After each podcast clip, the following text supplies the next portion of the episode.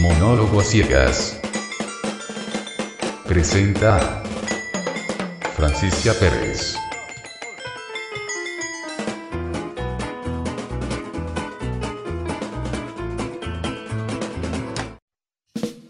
Hola amigos, estamos en un nuevo capítulo de Monólogo a Ciegas y hoy les voy a hablar sobre buscar pareja.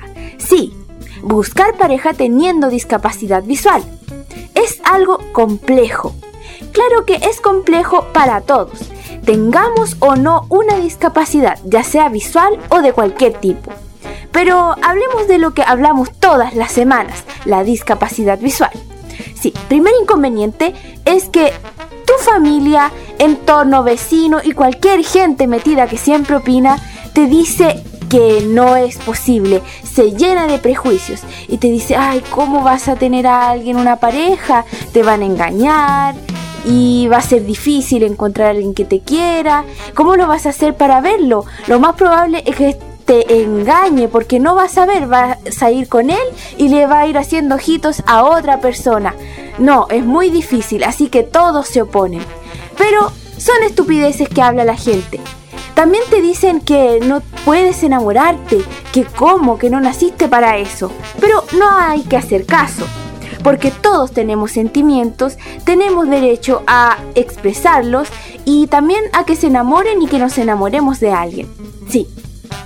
Otro inconveniente que va surgiendo es si nos gusta una persona que ve porque es algo que puede llegar a ser un inconveniente.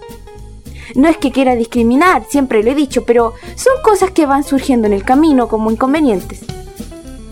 Es muy raro que una persona que vea se fije en ti.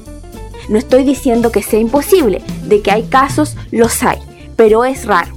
Son pocos los casos que pasa y que llegan a algo duradero.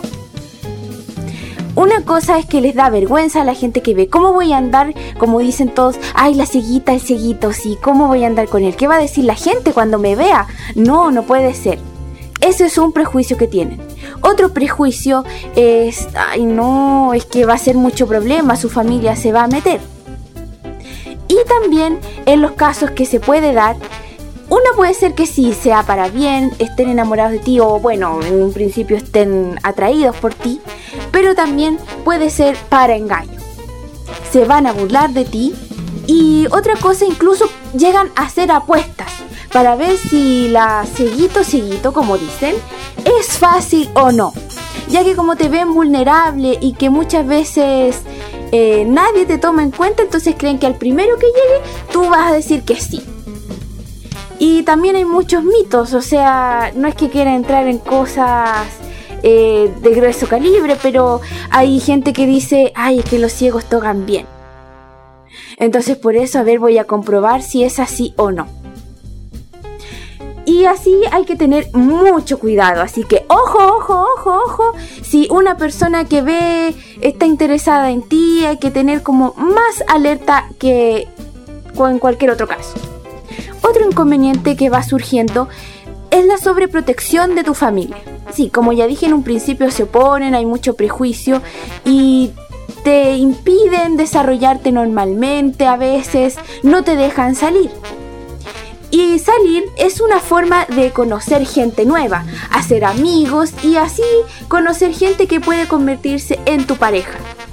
Si te invitan a una fiesta, te dicen, no, no vaya porque le van a hacer algo malo. Te pueden robar, te pueden drogar, te pueden violar y un montón de cosas que, bueno, puede que pase, pero lo más probable es que no.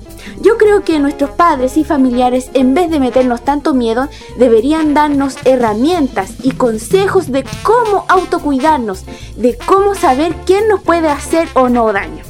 Yo creo que eso sería lo más correcto en vez de que nos estén metiendo miles de miedos. Hablando sobre la sobreprotección, también pasa que... Mm, ¿Cómo explicarlo que no suene feo? Hay padres y familiares que empiezan a ver que su hijo o hija no encuentra pareja y se plantean va a quedar solo o sola y qué va a ser de su vida.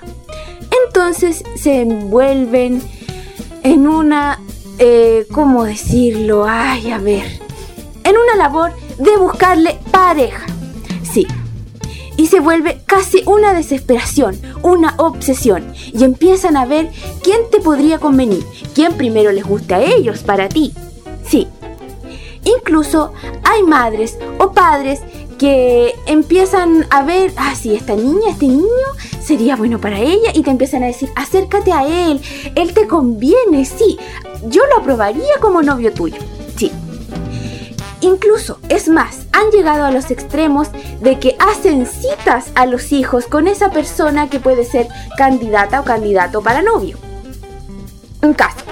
Eh, está en la calle una madre de una persona con discapacidad visual que está desesperada por encontrarle una novia a su hijo y ve a otra persona con discapacidad visual, a una niña, y bueno, sabe que tiene que buscarle a una persona en las mismas condiciones. Esa es su premisa y como la ve, ya que no hay muchas personas donde vive, entonces la llama y le dice, venga, venga, eh, conozca a mi hijo, eh, podrían hacerse amigos y empieza a insistir. La niña en cuestión que la llaman mm, empieza a sentir un poco de presión, que es como una obligación que tiene que conocer al joven y no sabe qué hacer. Bueno, sí, podríamos conocernos, no sé, ella te pide el número así desesperadamente. Y bueno, le da ese número ya, bueno, ni me va a llamar. Y me da, no sé, bueno, para ser amigo, no le da importancia. Pasan los días y te suena el teléfono. A esta niña le suena el teléfono y, y sientes una voz de una mujer.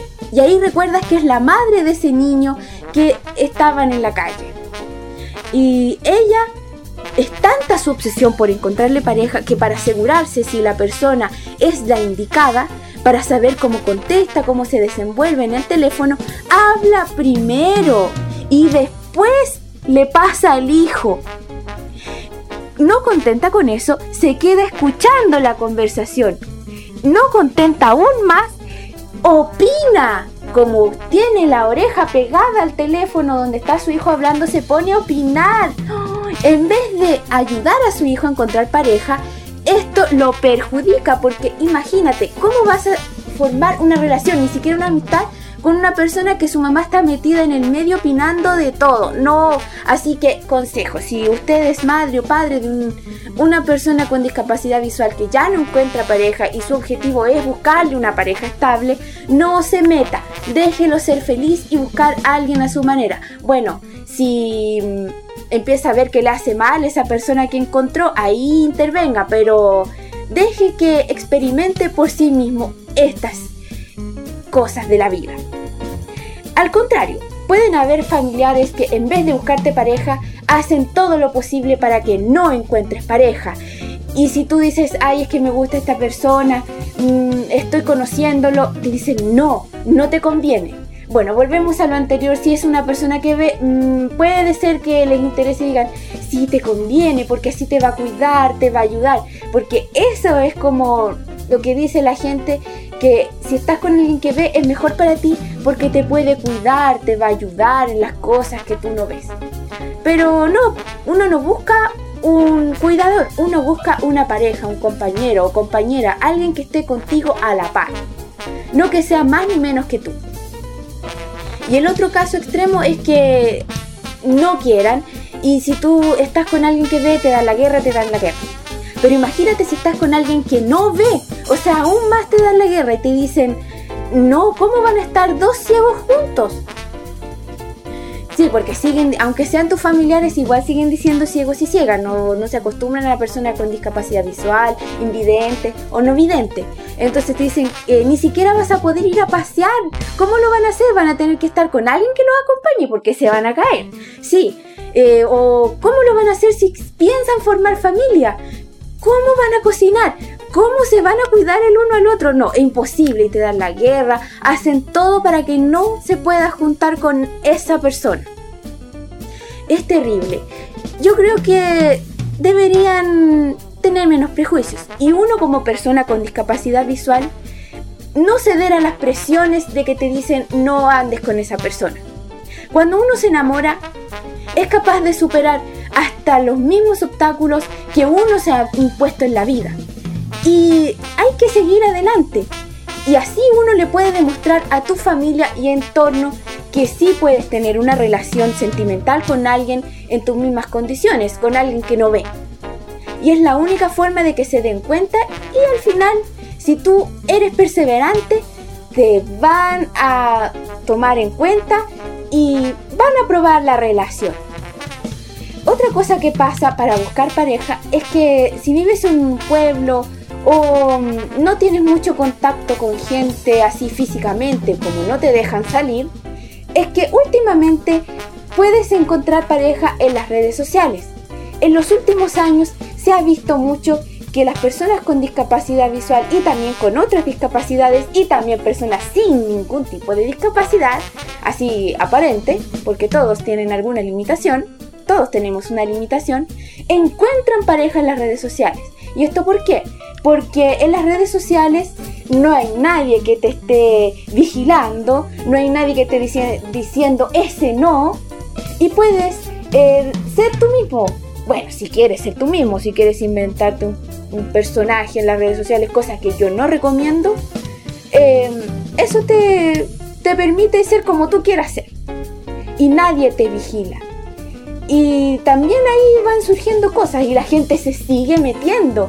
Eh, si le llegas a contar a alguien que está en una relación sentimental por redes sociales, eh, virtualmente, te dicen no también. Vuelven a pensar que eres más vulnerable. Y lo mismo de siempre. Sea como sea, se van a meter y van a opinar y siempre van a pensar que no puedes tener una relación sentimental. Bueno, el tema de las relaciones eh, sentimentales virtuales ya lo vimos en capítulos anteriores, así que no creo que tenga que ahondar mucho en eso. Y esto ha sido todo con relación a buscar pareja. Y yo me despido con monólogo a ciegas. ¡Hasta la próxima!